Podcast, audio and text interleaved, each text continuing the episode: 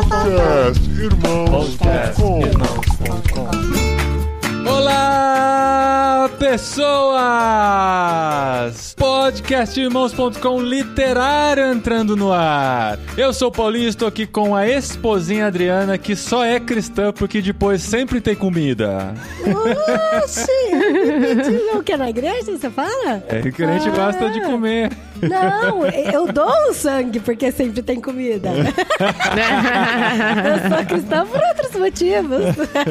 Eu sou a Adriana e eu estou aqui com a Carol, que vai precisar escrever um livro. Por que sou Carol? Porque meu nome é Carol. Pois é. Oi, pessoal, eu sou a Carol e eu tô aqui com o Tan. E Tan, o seu coração é o de pequenino? Oh. Meu coração é o quê? É um coração de pequenino, Tan. O Tan não chegou no fim do pequenino. livro. Olha, Poxa, entregou. Entregou ah, no que não finalzinho, leu. meu coração é. Eu acho que. Acho não, eu, eu oro pra que ele seja assim até o final. Oh. Amém. Mas que final, né? A gente tem que descobrir. Final do livro. Quando Ah, ele tá. terminar de ler o livro. Não, eu já terminei o livro. Olá, pessoal, eu sou o Tan e eu estou aqui com o Paulinho, que ainda não é velhinho igual o John Stott, mas eu espero que quando ele chegar lá, ele tenha essa cara de bonzinho igual aparece aqui na orelha do livro, viu?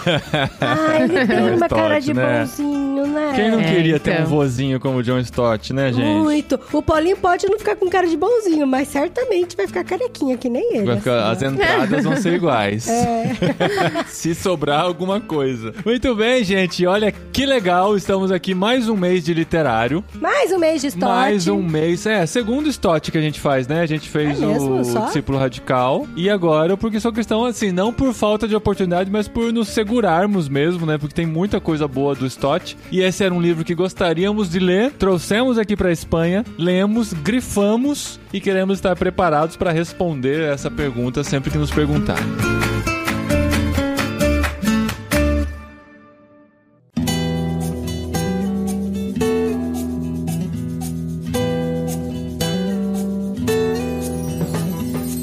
Gente. Lemos Por que Sou Cristão, do John Stott, nesse mês. Foi uma aventura. Assim, eu digo que eu não li nesse mês, eu li nessa última semana.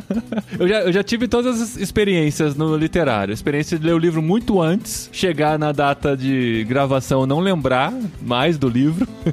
Esse aqui eu li na última semana. Terminei hoje. O último capítulo eu li hoje. E, assim, valeu demais a experiência pra mim, porque, como eu disse, né, em outros episódios, a gente chegou num novo país, a gente chegou numa nova mentalidade, numa mentalidade um pouco mais pós-cristã, digamos assim. É algo que o Brasil está experimentando também, né? Muitas pessoas que estão perto de nós estão vivendo isso. E nós gostaríamos de reafirmar isso em nosso coração, né? De saber por que somos cristãos. Quais foram as razões que nos levaram a abraçar o cristianismo. Por mais que tenha sido algo que vivenciamos na nossa infância, depois de adultos tivemos que consolidar isso, né? Tivemos a oportunidade de decidir por nós mesmos, não simplesmente porque sempre fomos à igreja, para os nossos pais, mas porque nós realmente queremos ser cristãos a despeito do que muitos cristãos se tornaram. É, com certeza, com certeza a gente consegue ajudar uma pessoa que está com esses profundos questionamentos de por que ser cristão, por que eu devo ser cristão e por que eu sou um cristão. Mas gente, eu li esse livro assim muito pra reafirmar realmente essas perguntas pra mim, Ah, sim. pro meu coração. É, mas eu peguei muito esse livro nesse sentido mesmo, Dri. Eu acho que muito mais do que uma resposta para o mundo, é uma resposta para si mesmo. Ah, sim, sim. É, eu acho que eu não fui muito claro nesse sentido, mas foi no sentido de eu estar firme comigo mesmo, entendeu? Pra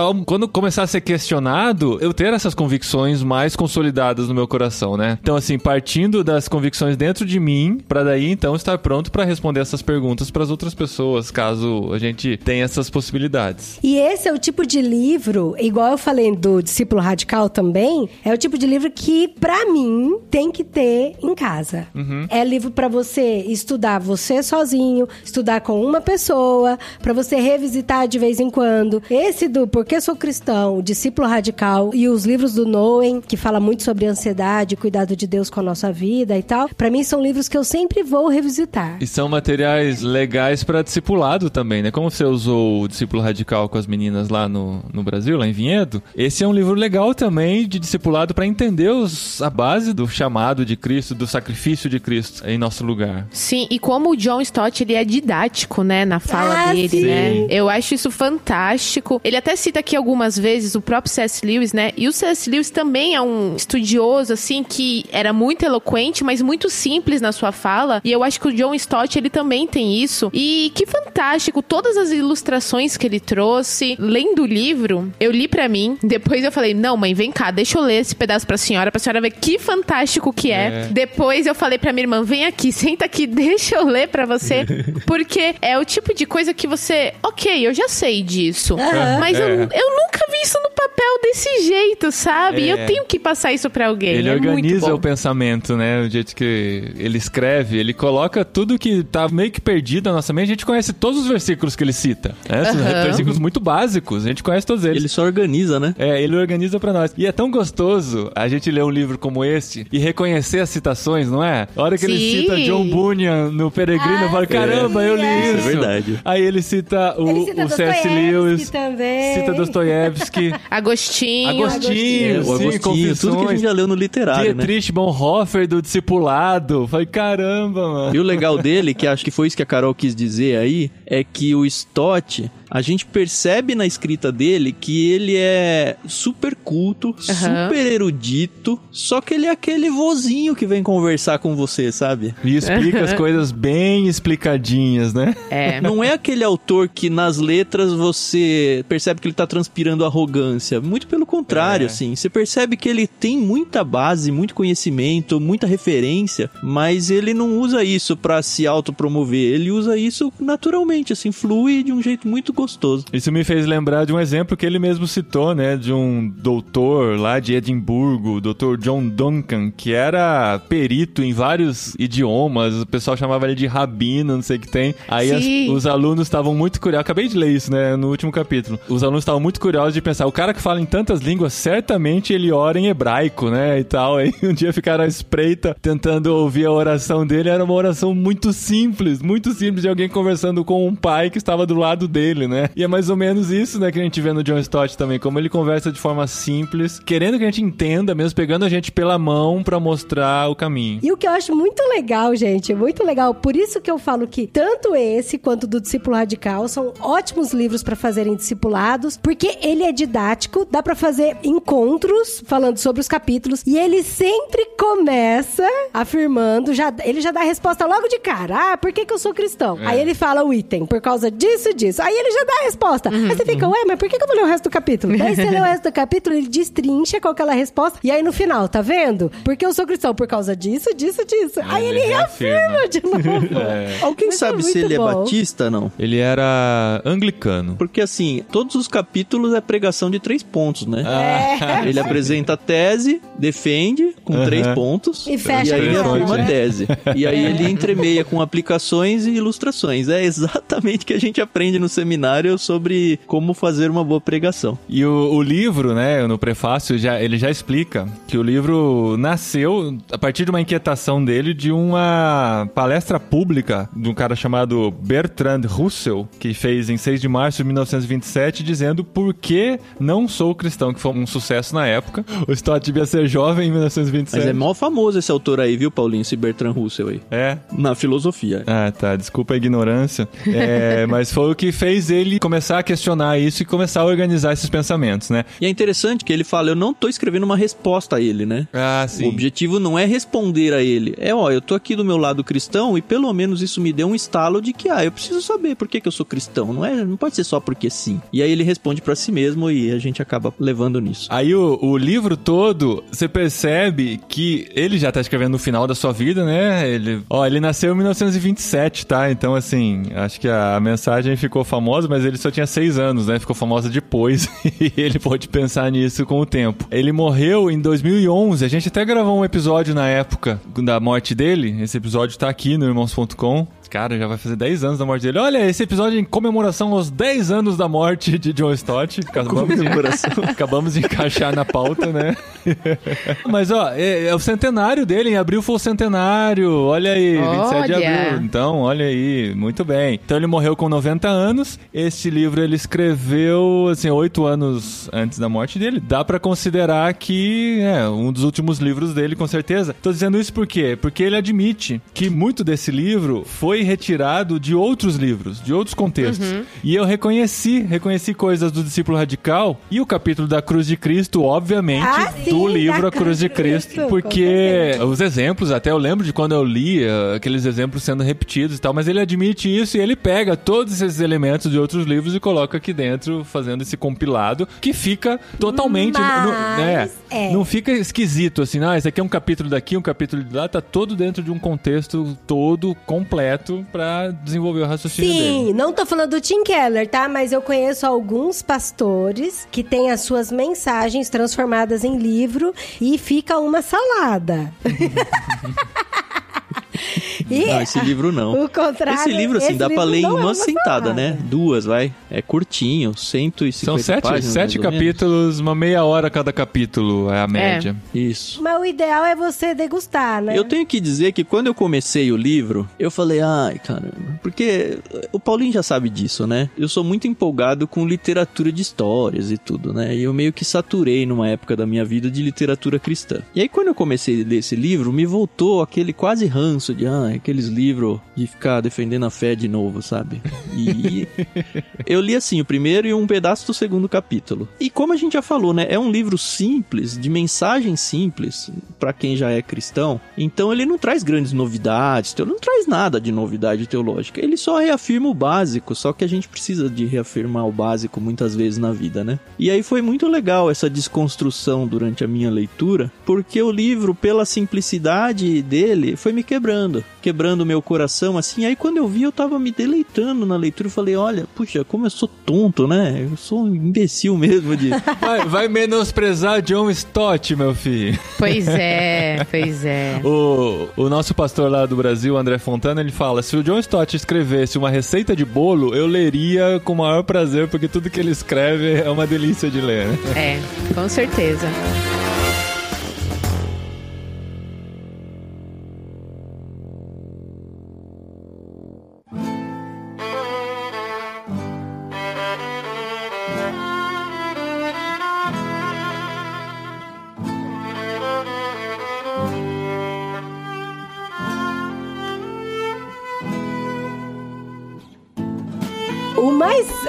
Difícil para mim de gravar um podcast sobre John Stott e sobre o livro dele é porque ele é tão didático que ele vai fazendo todos os pontos e todos os capítulos que inevitavelmente a gente vai acabar analisando todos os capítulos. Não tem. Capítulo é. por capítulo. Ou a gente faz, assim, ou a gente né? faz um panorama geral falando genericamente sobre o livro, ou a gente tem que entrar mesmo capítulo por capítulo para poder pegar um pouquinho da mensagem. Eu acho que não estraga, Paulinho, porque não é um livro de história onde você dá um spoiler do que tá acontecendo. É um negócio assim, a gente vai falar sobre os pontos que o livro trata e eu duvido que alguém que vai ouvir isso vai falar, ah, beleza, já não preciso do livro mais porque eles já contaram lá. É, a experiência de ler é outra, sabe? Tanto que assim, é, eu não sou, vocês que acompanham né, o literário há um bom tempo, eu não sou muito a favor de ficar arriscando livros, né? Ele não deixava eu é, também, gente. Mas nesse aqui nós temos dois deles e pudemos ler ao mesmo tempo. Aí eu falei, eu quero anotar de um jeito, eu não sei se é, é para isso que as pessoas fazem geralmente, né? Mas eu quero anotar de um jeito que quando eu tentar lembrar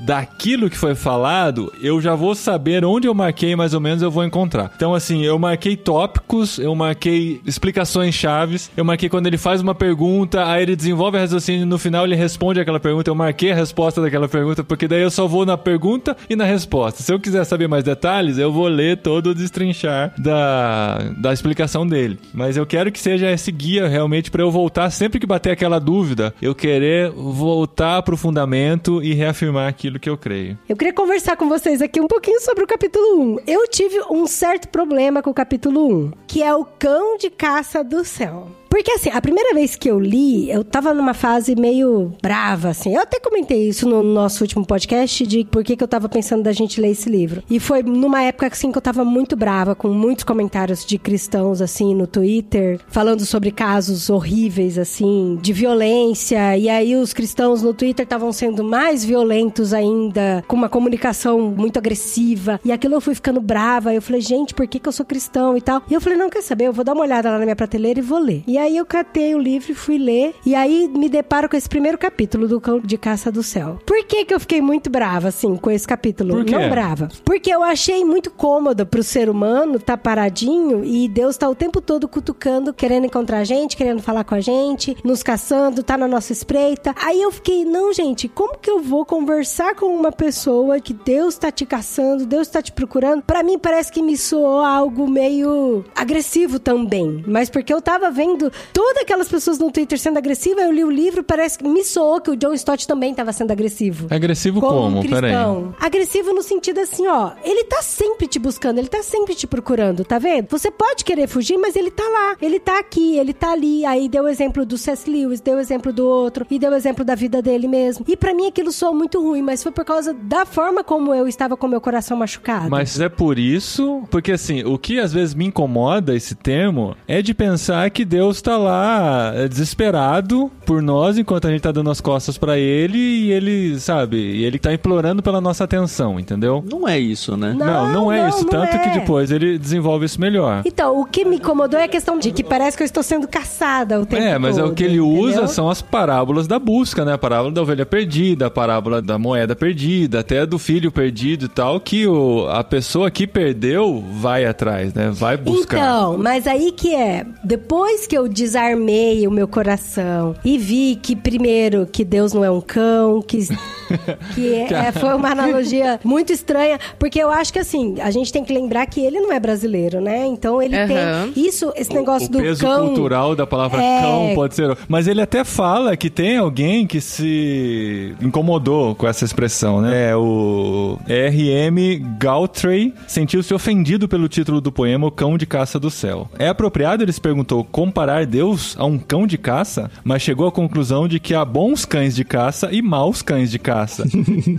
Ele observou também que o tema envolvendo cães que caçam ovelhas, ou mais exatamente de pastores que buscam por ovelhas, ocorre tanto no Antigo quanto no Novo Testamento. Assim, o último versículo do Salmo 23 diz: Sei que a bondade e a fidelidade me acompanharão todos os dias da minha vida e voltarei à casa do Senhor enquanto eu viver. Então, mas aí eu entendi que é porque eu tava com esses preconceitos já logo de cara. Aham. De falar que eu estou sendo caçada, de que ele é um caçador, de que ele é um cão e tal. E aí, depois que eu entendi, depois que eu me despedi de todo esse preconceito, eu falei: ah, agora faz sentido, por exemplo, o nada me separará do amor de Deus. Inclusive, eu mesmo, né? Não consigo. Ninguém pode separar do amor de Deus. Então, assim, que nada do que eu faça vai fazer com que ele vai deixar de me buscar. Nada do que eu faça vai fazer com que ele vai deixar de me amar. Nada do que eu faça vai fazer com que ele vai deixar de tentar me reconciliar com ele. Aí isso mudou, cara. Sim. Tem duas frentes aí, né, Dri? Dois subgrupos aí. Um cristão que tá se afastando de Deus. E aí Deus nos cerca mesmo, com disciplina, com pessoas em volta, fazendo às vezes a gente até se dar mal em algumas situações para que a gente volte. É o jeito de Deus nos buscar. Tinha um livro que falava sobre isso que a gente leu junto. Caçadores de Deus. Não, esse é o eu Não contrário. me lembro qual é, mas ele falava muito bem sobre isso, talvez eu lembre. E o segundo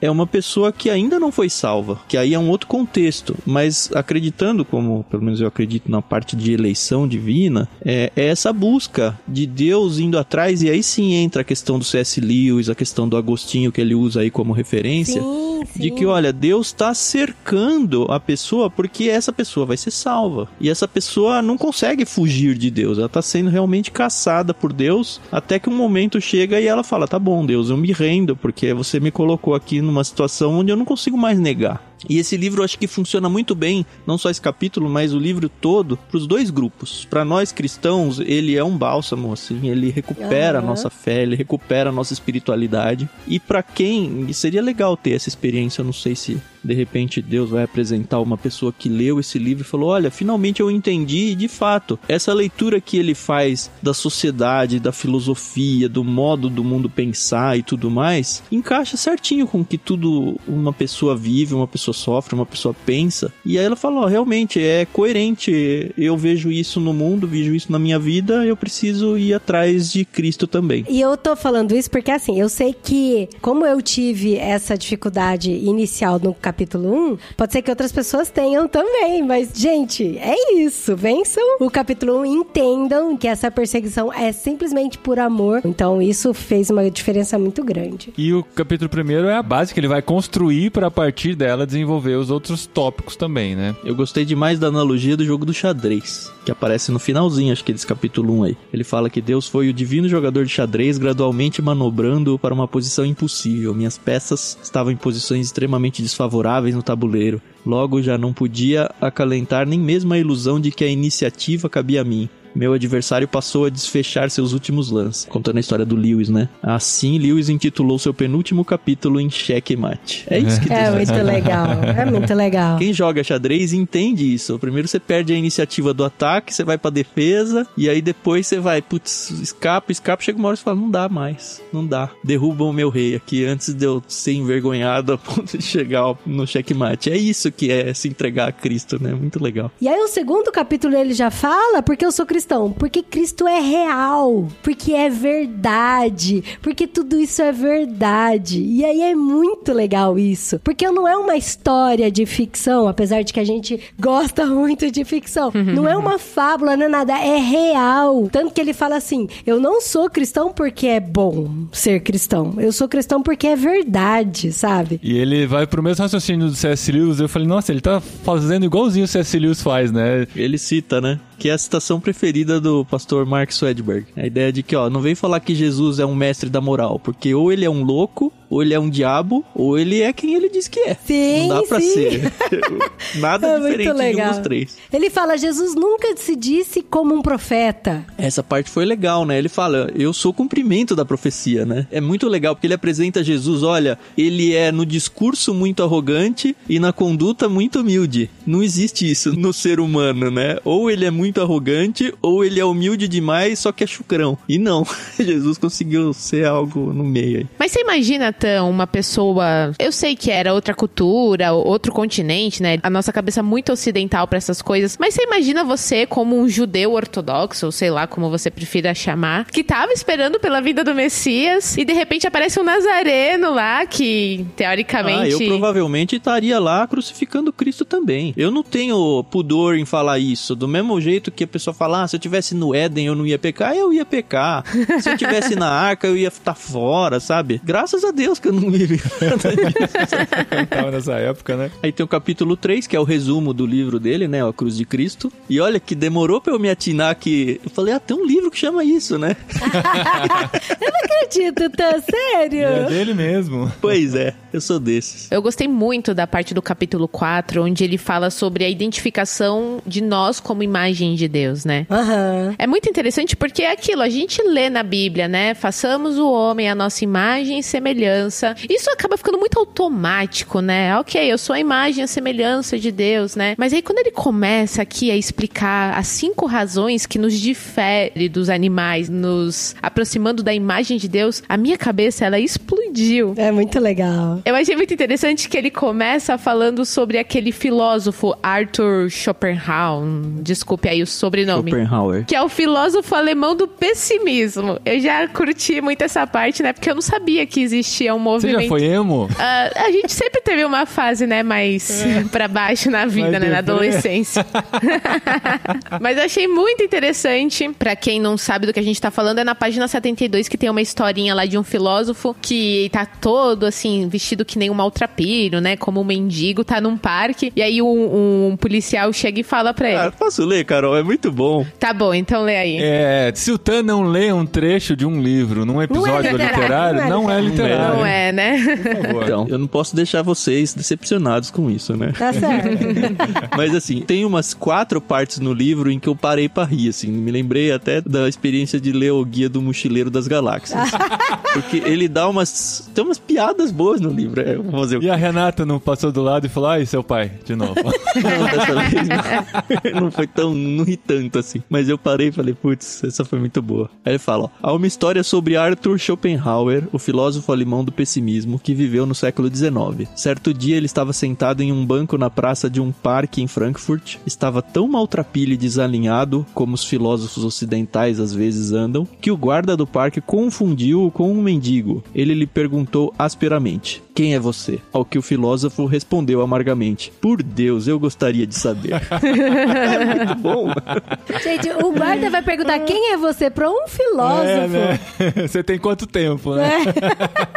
Bom, mas então, continuando só dessa parte do capítulo 4, eu- quando ele chega naquela parte é, no tópico da glória, né? Que aí é quando ele faz a- as comparações, né? Pra que nós sejamos a imagem e semelhança de Deus. Eu nunca tinha pensado nisso, né? Que a gente tem a capacidade de pensamento racional, a capacidade de escolha moral, de criatividade artística, de nos relacionarmos socialmente e de adoração humilde, né? E aí no final ele fala, né, que são as cinco capacidades humanas: pensar, escolher, criar, amar e adorar que nos distingue dos animais e que juntas constituem a imagem de Deus em nós. E eu fiquei, nossa, Deus é tão maravilhoso, né? E é tão doido que nesse capítulo ele explica, né? E ele, de uma certa forma, deixa a gente muito feliz, né? Da gente se sentir especial, completo. Porque eu tenho tudo isso, sou imagem e semelhança de Deus. E aí, nos capítulos um pouco mais à frente, ele dá uma quebrada tão grande na gente com essa questão de ser imagem e semelhança de Deus, porque fala ao mesmo tempo que cristãos criaram igrejas, escolas, hospitais, também criaram Bolsonaro.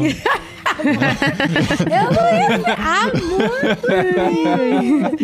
E aí, ao mesmo tempo, criaram o Holocausto, criaram o racismo, criaram muitas coisas assim, opressão. E aí eu falei, nossa, caramba, que coisa, né? E é isso mesmo, porque é, é ali que tem a, a, a inteligência e a razão e, e acabam criando coisas muito, muito ruins mesmo. Esse capítulo foi muito bom pra mim, Dri. Porque, assim, se o Schopenhauer é o filósofo do que mesmo? Da Pessimismo. do pessimismo. né? Eu sou o teólogo do pessimismo, cara. É, por que, que eu digo isso? Eu sempre defendi a tese de que ah, o ser humano é um miserável, um pecador, e eu sempre me incluí nisso, nunca tive problema com isso, né? Porque a gente vê muito esse negócio da teologia da prosperidade, de você é importante, você isso, você aquilo, o ego teológico aí, né? Isso sempre me incomodou muito. E eu sempre que ouço isso, eu venho com as minhas pedras e jogo pra todo lado, inclusive em cima de mim, né? Falando, ó, não, o ser humano é uma lástima, né? O ser humano é terrível. Talvez por isso que eu goste tanto do Antigo Testamento, onde revela muito quem é o ser humano diante de Deus, que toda hora tá procurando deuses e fazendo as besteiras que faz. Esse foi a primeira vez que um autor, ele achou um meio termo que pra mim foi muito bom de ouvir. De falar, olha, o ser humano é importante. Ele tem sim a sua beleza. Por um lado, esse discurso teológico de que, ah, você é importante pra Deus, e a gente tem até músicas que recriminam por causa disso. Tem um ladinho disso, muito nesse, olha, o ser humano é o ápice da criação de Deus. Só que também o ser humano, ele é mau, porque ele tem a natureza pecaminosa. E nós vivemos essa briga, né? Essa contradição de vida e que é justamente para isso uma das motivações dele que explica por que, que ele é cristão, né? Porque Deus mostra que é isso e ele se enxerga dessa forma mesmo. Ele consegue misturar o evangelho maltrapilho com o ego transformado, né? E achar um meio termo. E achar o meio termo, isso é verdade. Mas sabe que eu gostei também muito desse capítulo 4, Tan? Porque ao mesmo tempo que eu me enxergava em todas as coisas que ele tava falando, eu enxergava o meu inimigo assim também. Então, muitas vezes eu falo assim, pra mim, no meu coração, falo também bastante pras crianças, gente, a gente não pode maltratar outra pessoa, porque ela é imagem e semelhança de Deus. Também. Ela também é especial pra Deus. E ela é criatura. E Deus criou ela perfeitamente. Deus não fez a gente baseada. Vocês conhecem esse termo, né? Eu já, eu já usei, inclusive, mais de uma vez. Então, assim, a gente tem que entender como que a gente é especial, mas o outro também é especial. E isso de uma forma muito relacional, né? E isso, é, isso foi muito louco.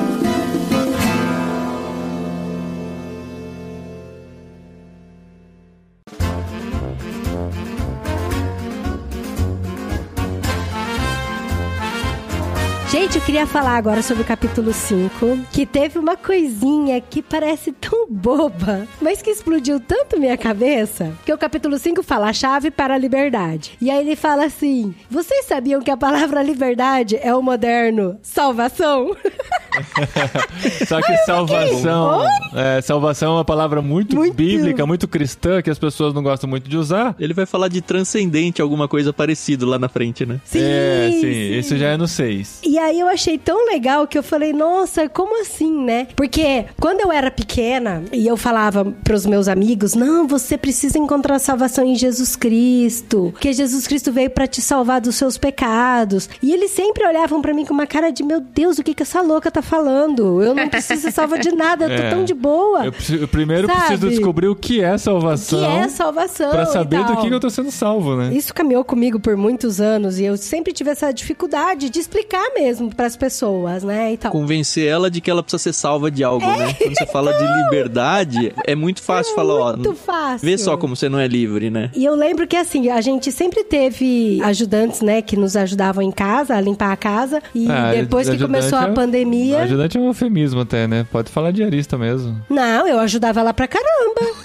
Eu fui pra você, só se for. Mas as Ela diaristas se ela não fazia sentem... tudo sozinha. As diaristas se sentem ofendidas quando você fala ajudante. O termo Ah, é, é? diarista, sim. Ah, tá, não sabia. Mas a gente se ajudava e era legal isso, porque quando ela tava lavando louça, eu tava limpando fogão, a gente tava junto. E aí era um momento gostoso porque a gente sempre conversava muito. E aí eu sempre lembrava assim: não fala a palavra salvação que ela não vai entender, ela não vai entender. Daí eu sempre falava sobre essa questão de que a gente, por si só, a gente é um ser humano cheio de culpa, muito cheio de culpa. Então, assim, a gente tem culpa porque a gente não educa direito os nossos filhos, porque passou uma semana sem comer brócolis, sem comer legumes e verduras. Só no hambúrguer. A gente se culpa porque a gente brigou com o nosso marido e foi dormir de bunda virada. A gente se culpa Nossa, porque. bunda virada. É.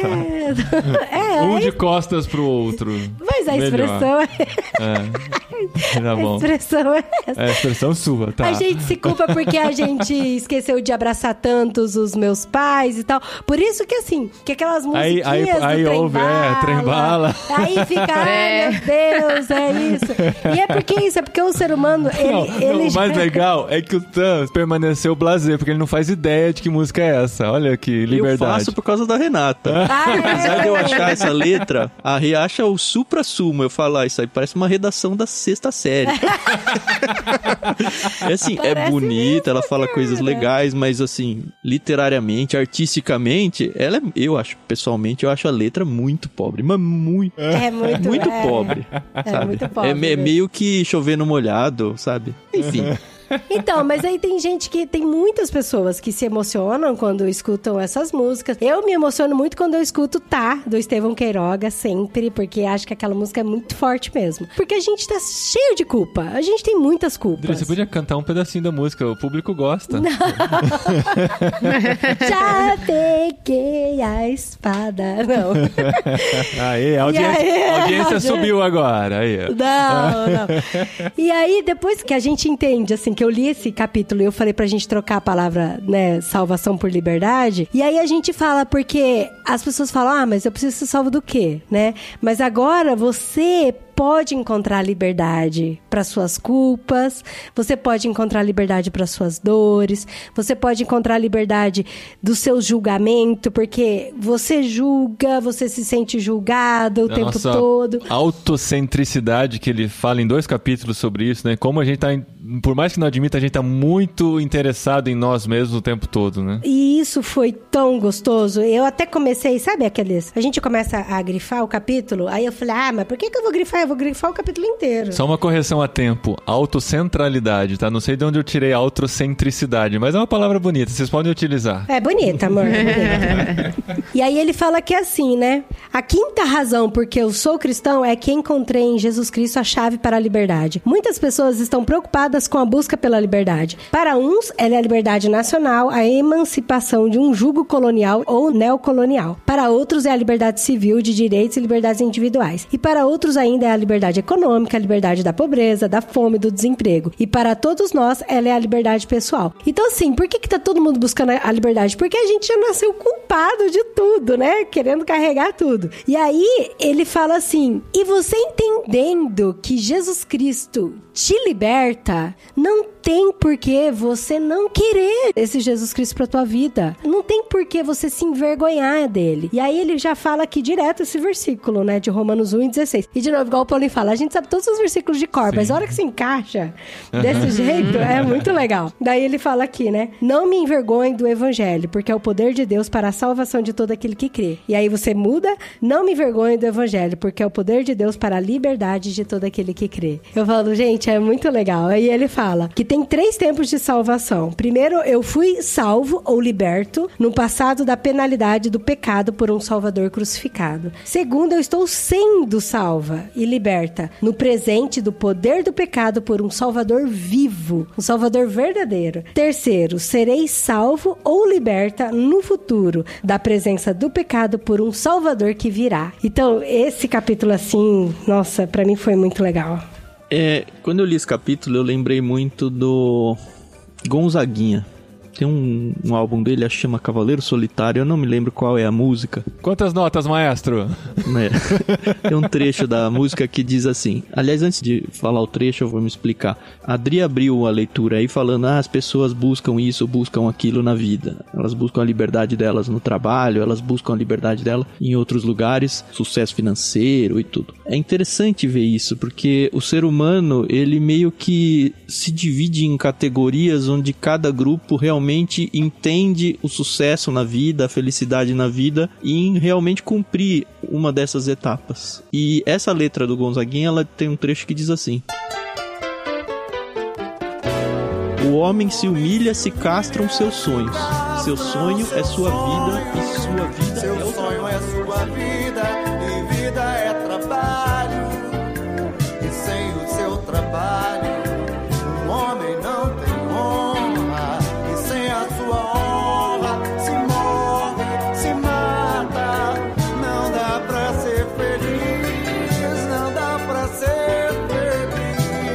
E aí você vê que é um jeito de enxergar o mundo. E se você for começar a estudar linhas filosóficas aí, você vai ver que as pessoas realmente entendem. Não, o homem serve para trabalhar. Ah, o homem serve para isso. O homem serve para aquilo. E tem um capítulo, eu não lembro qual, onde o Stott fala: olha, para que que existe o homem? E quando você não é cristão, você não coloca Deus na equação e você perde de como opção a resposta de nós existimos para glorificar a Deus. E aí o homem passa a buscar um sentido para a vida que não tem nada a ver com Deus. E seja pelo trabalho, seja pelo sucesso financeiro, seja para aproveitar a família, seja o que for, ele acaba fatidicamente em um desses caminhos sem volta aí, bate numa parede e entra em desespero. É interessante, talvez por isso, porque eu sou cristão, porque realmente eu consigo responder bem essa resposta de para que serve o homem. E isso te traz uma liberdade imensa, né? É. De saber que você só tem uma função e não várias. é, e isso já engata no próximo capítulo, né? Que são as aspirações do homem, né? Todos os seres humanos possuem vários anseios ou aspirações, os quais só Jesus pode satisfazer. Inclusive essa de se entender, né? De saber quem você realmente é. Voltando lá pro filósofo novo no, no parque, o único que pode responder isso é Jesus. E a gente consegue isso ao se aproximar dele. E isso não quer dizer que um cristão genuíno, ele não tenha que buscar uma satisfação no seu trabalho, ele não tenha que buscar um sucesso financeiro, ele não tenha que buscar uma família saudável. A questão é que atrás de tudo isso, aliás, atrás não, né, na frente, tá Deus. Então ele ganha tudo isso de brinde porque ele tem Deus como alvo de vida dele, como algo que ó, essa é a motivação de vida e tudo isso aí, se vier, é bênção de Deus para minha vida. E se não vier, eu não vou sofrer, porque nunca foi o objetivo. E o que eu gosto muito desse capítulo de aspirações é que ele é muito relacional. É a gente com o próximo. Então ele fala da construção da sociedade, ele fala de nós juntos sermos uma comunidade de amor, uma comunidade que se apoia, uma comunidade onde a gente um cuida do outro e tal. E ele até fala assim: não estou sugerindo que o amor não exista fora da comunidade cristã, porque isso existe, uma vez que também fora dela o amor une pais e filhos, irmãos e irmãs, maridos e esposas. Mas há uma dimensão ainda mais profunda do amor que flui de Cristo. Então, assim, é muito legal como ele vai construindo todo esse pensamento, essa escalada, né, de porque eu sou cristão do capítulo 1 até chegar nesse capítulo falando sobre a gente aprender a viver uma comunidade saudável, porque tudo no final das contas não tem a ver comigo, tem a ver comigo e com o próximo, né? E essa questão da liberdade, né, que você se liberta inclusive do medo, né, que tem muitas pessoas que elas têm medo da morte, por exemplo, porque elas não sabem o que vai vir depois, né? Tem medo de serem esquecidas, né? E aqui ele ainda fala, né, que o cristão, ele tem essa certeza, né, de que, opa, o que eu tô vivendo aqui é só um pedacinho do que eu ainda vou viver, né? Então não preciso ter medo, né, disso. E isso é só a liberdade que nos dá, né? Aí vocês falaram da necessidade de comunidade, a necessidade de autoconhecimento, até e de significado, que é a palavra que ele usa aqui, e a outra é a necessidade de transcendência, né, que o Tan tinha citado lá na frente, ou lá atrás, na verdade. E, e é aqui que ele fala sobre isso, né, cara? Como que, assim, hoje está cada vez mais presente essa questão da transcendência, né, até nos meios mais seculares, né, essa conexão com algo etéreo, além do físico e tal. É interessante que ele faz a contrapartida com a tecnologia, né? A tecnologia tira isso de nós e tira mesmo, né? E é engraçado como ele cita várias vezes durante o livro, e é uma coisa que me incomoda, porque já é old fashion, né? Já é.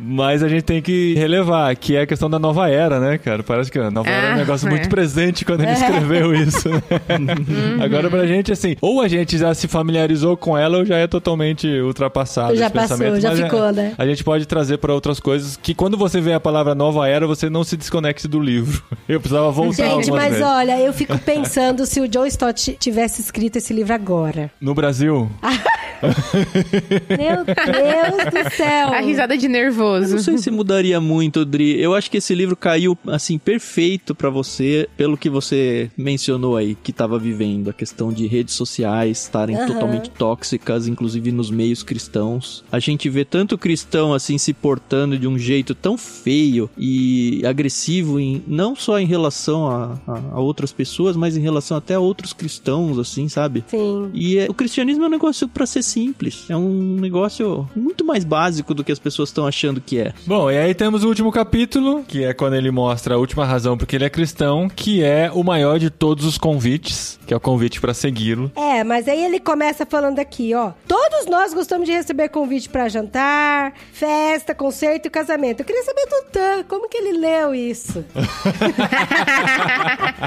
Ah, eu gosto. Se é uma pessoa que eu gosto, eu gosto de ir num casamento. Eu achei muito engraçado o RSVP, porque eu lembro que na minha família, a primeira vez que a gente recebeu um RSVP, ninguém sabia o que significava.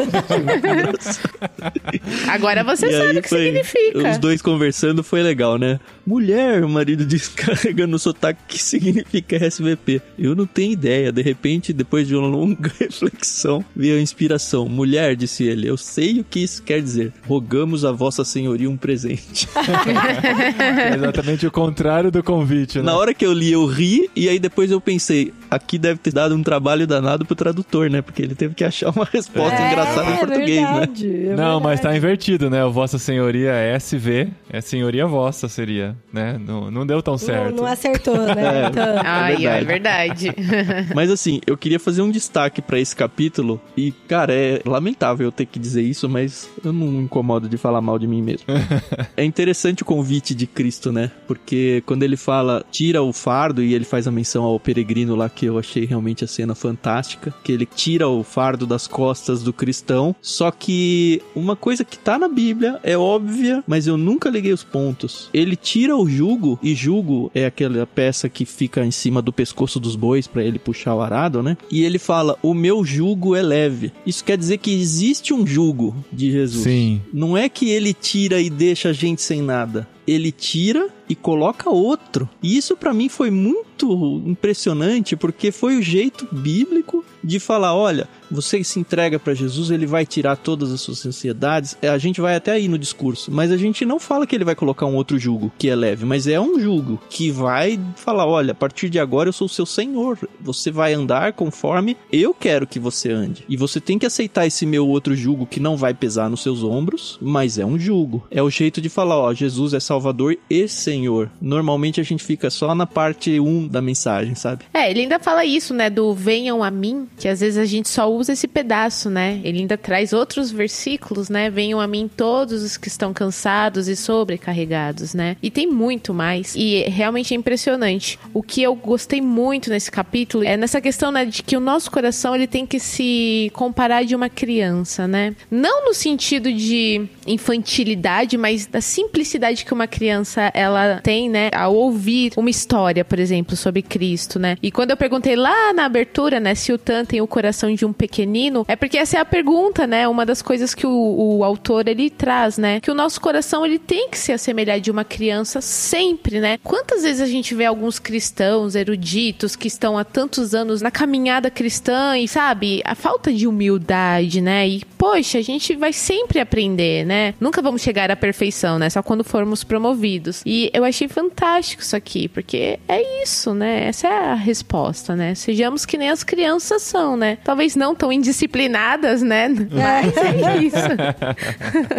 E eu gostaria de fazer um pedido especial pro Tiago André Monteiro. Lê a oração final pra gente, por favor. É porque no final ele acaba fazendo convite para quem ainda não aceitou esse convite, né? Reforçando o convite de Jesus e sugerindo uma oração de rendição. É, pergunto se você, meu caro leitor, está pronto a dar o mesmo passo. Se estiver, talvez queira retirar-se sozinho para algum lugar e repetir essa oração, tornando-a sua oração. Senhor Jesus Cristo, estou ciente de que de diferentes maneiras tens me buscado. Eu escutei-te batendo à minha porta. Eu creio que tuas afirmações são verdadeiras, que morreste na cruz por meus pecados e que ressuscitaste em triunfo sobre a morte. Obrigado por tua oferta amorosa de perdão, liberdade e realização. Agora, abandono minha autocentralidade pecaminosa, venho a ti como meu Salvador, submeto-me a ti como meu Senhor, dá-me forças para seguir-te pelo resto de minha vida. Amém. Amém.